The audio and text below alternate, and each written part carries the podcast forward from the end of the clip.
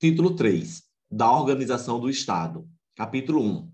Da organização político-administrativa. Artigo 18.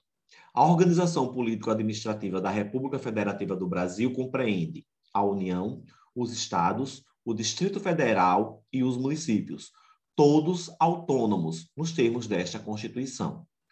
Parágrafo 1. Brasília é a capital federal. Parágrafo 2.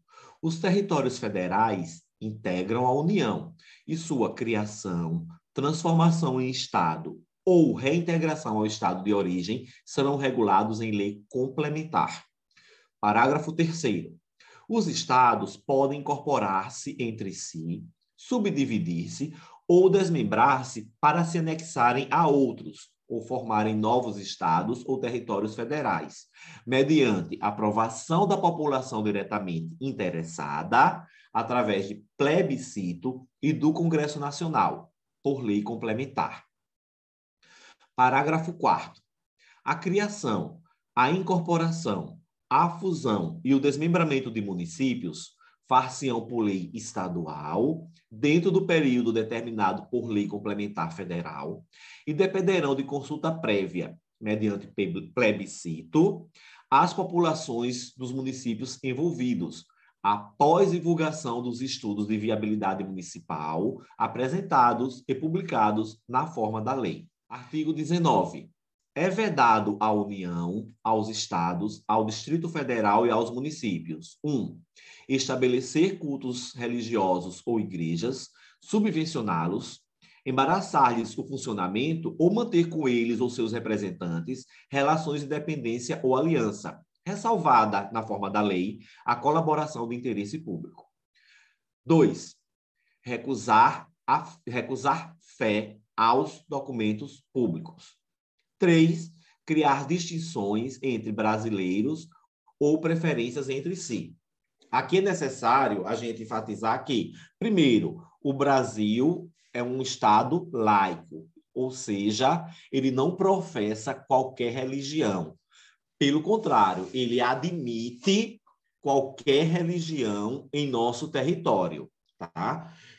Segundo, no que tange a essa criar não, não criar distinção entre brasileiros ou preferências entre si, exatamente a consagração do princípio da igualdade, estampado lá no artigo 5 que diz que todos são iguais é, perante a lei, sem distinções de qualquer natureza, e por aí vai, ok? ADI 4579 de 2020. A lei estadual não pode impor o comparecimento de representante de uma entidade federal, no caso, a Ordem dos Advogados do Brasil para integrar o órgão da administração pública estadual, sob pena de ofensa à autonomia dos entes federativos. Artigo 18 da Constituição. ADI 3499 o artigo 23, parágrafo único da Constituição, reservou à lei complementar a disciplina da cooperação interfederativa, mas não veda que a União, Estados, municípios e Distrito Federal recorram à utilização de instrumentos negociais para salutar racionalização e coordenação das suas atividades, em conformidade com a perspectiva consensual e pragmática da administração pública contemporânea em sua vertente gerencial. Lei Complementar 101, 2000. Lei de Responsabilidade Fiscal. Artigo 20, inciso 2, alíneas A, B, C e D, parágrafos 1, 4 e 5. Princípios federativo e da separação dos poderes compatibilidade e improcedência. A definição de um teto de gastos particularizado, segundo os respectivos poderes ou órgãos afetados, artigo 20 da Lei de Responsabilidade Fiscal, não representa intromissão na autonomia financeira dos entes subnacionais. Reforça antes a autoridade jurídica da norma do artigo 69 do da Constituição, no propósito federativamente legítimo de afastar dinâmicas de relacionamento predatório entre os entes componentes da federação. Só a fixação de consequências individualizadas para os desvios perpetrados por cada instância pode tornar o compromisso fiscal efetivo. A Lei de Responsabilidade Fiscal estabeleceu um modelo de corresponsabilidade entre os poderes, Ao positivar esse modelo, a Lei de Responsabilidade Fiscal não violou qualquer disposição constitucional, mas sim prestigiou a prudência fiscal, valor chancelado constitucionalmente. O fato de haver um limite estabelecido em percentual diferenciado para gastos de pessoal do MPDFT não exclui as suas respectivas dotações do crivo político que os órgãos de direção superior do Ministério Público da União possam optar a fazer no momento da formalização da proposta orçamentária. Bom, aqui é interessante lembrar que o MPDFT assume funções de Estado e município, né? Ele cumula, porque o, de, o Distrito Federal funciona dessa forma. E territórios também, né? Territórios, se existissem, seriam como um município. E importante saber, Maria, que tanto o Ministério Público do Distrito Federal e Territórios, quanto o Poder Judiciário do Distrito Federal e Territórios, né? É, eles integram órgãos da União, ok? ADI 1825, julgado em maio de 2020. O processo de emancipação municipal viciado não pode ser corrigido por mera retificação legislativa, sem a observância do artigo 18, parágrafo 4 da Constituição. Deveras, uma vez criada a nova entidade federativa, não se admite alteração da lei que a formalizou sem novo processo de incorporação, fusão ou desmembramento, com prévia consulta plebiscitária às populações envolvidas. O plebiscito consultivo conflui para concretizar o princípio da soberania popular, da cidadania e da autonomia federativa, de forma que as populações afetadas possam exercer efetivamente suas prerrogativas de autogoverno. A criação, fusão, incorporação ou desmembramento municipal produz efeitos de ordem social, política e econômica, com sensíveis ressonâncias tributárias e institucionais, as quais afetaram de forma direta e imediata a população envolvida. Nesse prisma, a consulta plebiscitária é verdadeira condição de procedibilidade da norma que altera limites municipais, constituindo relevante meio de exercício da soberania popular. Aqui, Maria, é bem importante a gente levar em consideração o seguinte, ó, se para eu desmembrar um município, né, criar um novo município ou associar né, dois municípios num só, preciso de determinados requisitos, dentre os quais, mediante lei estadual, no período determinado por lei complementar federal e consulta prévia à, à população dos municípios envolvidos, ora, se para criar eu precisei disso, em face de um sincretismo é, processual ou procedimental, para eu retornar à situação anterior, eu também preciso obedecer aos parâmetros, mormente a consulta plebiscitária. ADI 5258 de 2021, julgado em abril de 2021 é inconstitucional por ofensa aos princípios da isonomia, da liberdade religiosa e da laicidade do Estado, norma que obriga a manutenção de exemplar de determinado livro de cunho religioso em unidades escolares e bibliotecas públicas estaduais. Por exemplo, você pode ter um aluno que ele não siga a Bíblia e sim o Corão, e aí isso ia ferir a laicidade e a liberdade é, religiosa, né? ADI 3478, julgado em fevereiro de 2020. O direito à liberdade de religião, como expectativa normativa de um princípio da laicidade, obsta que razões religiosas sejam utilizadas como fonte de justificação de práticas institucionais e exige de todos os cidadãos, os que professam crenças teístas, os não teístas e os ateístas, processos complementares de aprendizado a partir da diferença.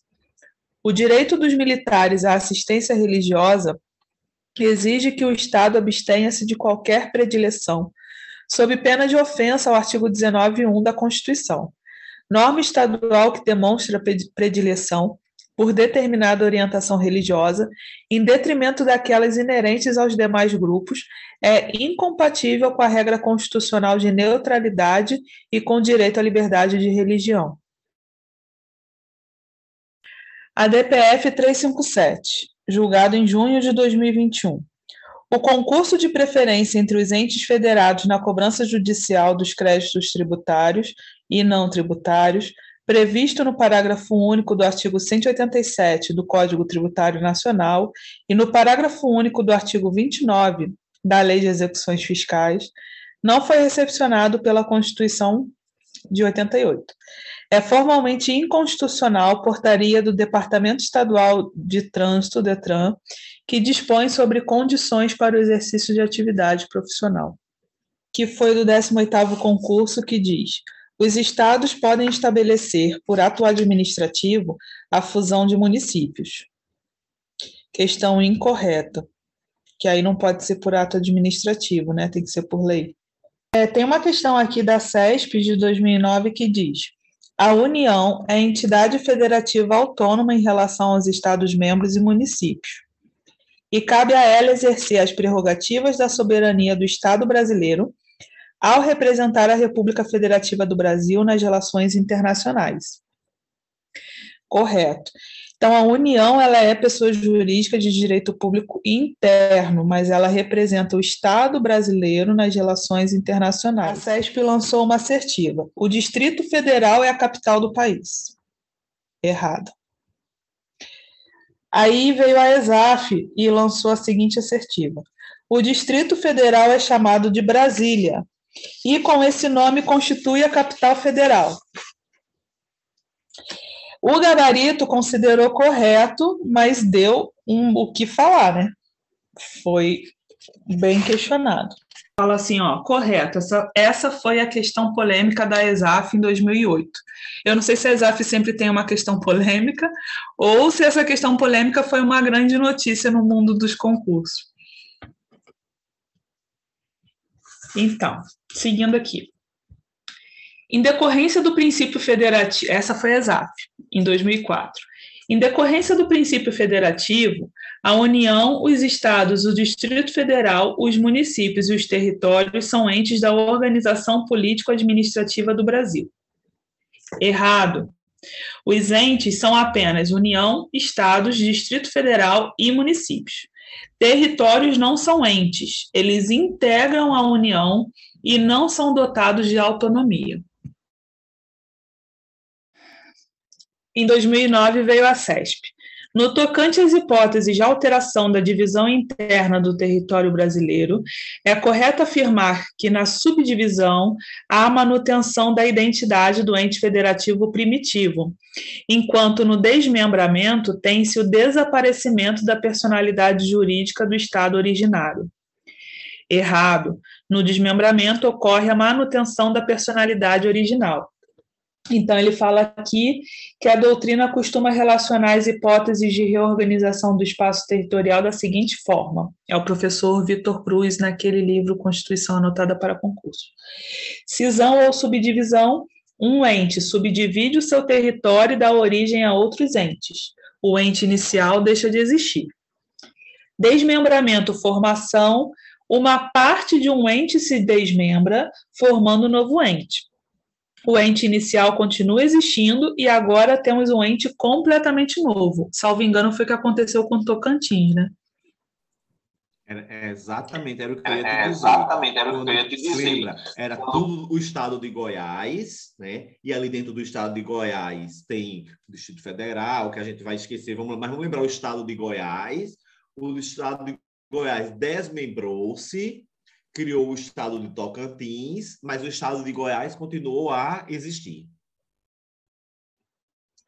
Desmembramento, anexação. Uma parte de um ente se desmembra, porém, em vez de formar um novo ente, é anexada por outro existente. Aí, no caso, seria uma perda de território, né? O ente inicial continua existindo, não temos a formação de um ente novo, e sim o aumento territorial de outro eu poderia trazer como exemplificação, Maria, até a questão de, de Fernando de Noronha. Suponhamos que pertencesse ao ente Rio Grande do Norte, saiu do Rio Grande do Norte, veio para Pernambuco, Você vê, ó, houve um acréscimo territorial de Pernambuco e uma diminuição territorial do Rio Grande do Norte, contudo, não houve a criação de nenhum novo ente. Aqui é só título de exemplo, tá, Maria? É efetivamente isso que aconteceu. Eu sei que havia essa briga política entre os dois estados para saber com quem ia ficar e no final prevaleceu ficar com Pernambuco. Mas... E a fusão, dois ou mais entes se agregam e assim formam um ente novo. Os entes iniciais deixam de existir. Questão da Carlos Chagas em 2008. No que concerne a organização do Estado, se um Estado for dividido em vários novos Estados-membros, todos com personalidades diferentes, desaparecendo por completo o Estado originário, ocorrerá a hipótese de alteração divisional interna denominada fusão. Errado, será caso de cisão e não de fusão. Ele chama atenção também que é, o parágrafo terceiro traz duas disposições. Primeiro, a aprovação do Congresso Nacional se dará por lei complementar.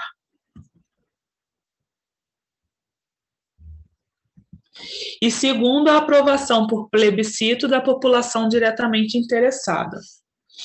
Aí ele destaca aqui o artigos 234 e 235, que não são muito cobradas em concurso, mas vale a pena conjugar. Que o 234 veda a União é, quando na criação de estados, né? ela diz que é vedado, ele diz que é vedado à União, direto ou indiretamente, assumir em decorrência desta criação encargos referentes à despesa com pessoal inativo e encargos e amortizações da dívida interna ou externa da administração pública, inclusive indireta. E quanto aos municípios, no parágrafo 4 ele chama atenção para três disposições: lei estadual, no período, é, no período de lei complementar federal. Dentro do período determinado por lei complementar federal. Com aprovação por plebiscito da população envolvida. Deve-se apresentar e publicar na forma da lei estudos de viabilidade municipal, tipo um EIA-RIMA. Segundo o posicionamento do STF, a DI 2812, essa previsão da dependência de lei complementar federal faz com que a norma se torne de eficácia limitada. E, como tal norma ainda não existe, isso inviabiliza a criação de novos municípios. Todavia, houve criação de municípios sem observância dessa disposição, e essas criações foram declaradas inconstitucionais pelo STF. E aí veio a edição da Emenda Constitucional 57 de 2008, que mudou no ADCT esse artigo 96. Artigo 96 do ADCT ficam convalidados os atos de criação, fusão, incorporação e desmembramento de municípios cuja lei tenha sido publicada até 31 de dezembro de 2006, atendidos os requisitos estabelecidos na legislação do respectivo estado à época da sua criação. Uma questão aqui da ESAF 2007, para a criação de município, de novos municípios, é necessária a prévia consulta por plebiscito convocado pela Câmara de Vereadores. Errado, não é a Câmara de Vereadores que convoca, mas sim a Assembleia Legislativa. Isso está no é porque ele é próprio, é diz, lá no artigo, ele próprio diz lá no é artigo. mediante lei estadual, se é lei estadual, tem nada a ver com a Câmara de Vereadores, é a Assembleia Legislativa do Estado. Eu gosto de memorizar na questão de município, e o, tu aí, quando falou, falou em três requisitos. Eu gosto de falar em quatro. Primeiro, lei estadual. Então, lei estadual é quem? Proveniente de quem? Câmara Legislativa. Dentro do período de lei complementar é, plebiscito, né, que é a consulta prévia, e nunca esquecer a questão do estudo de viabilidade. Então, são quatro requisitos, na minha opinião, ao invés de três.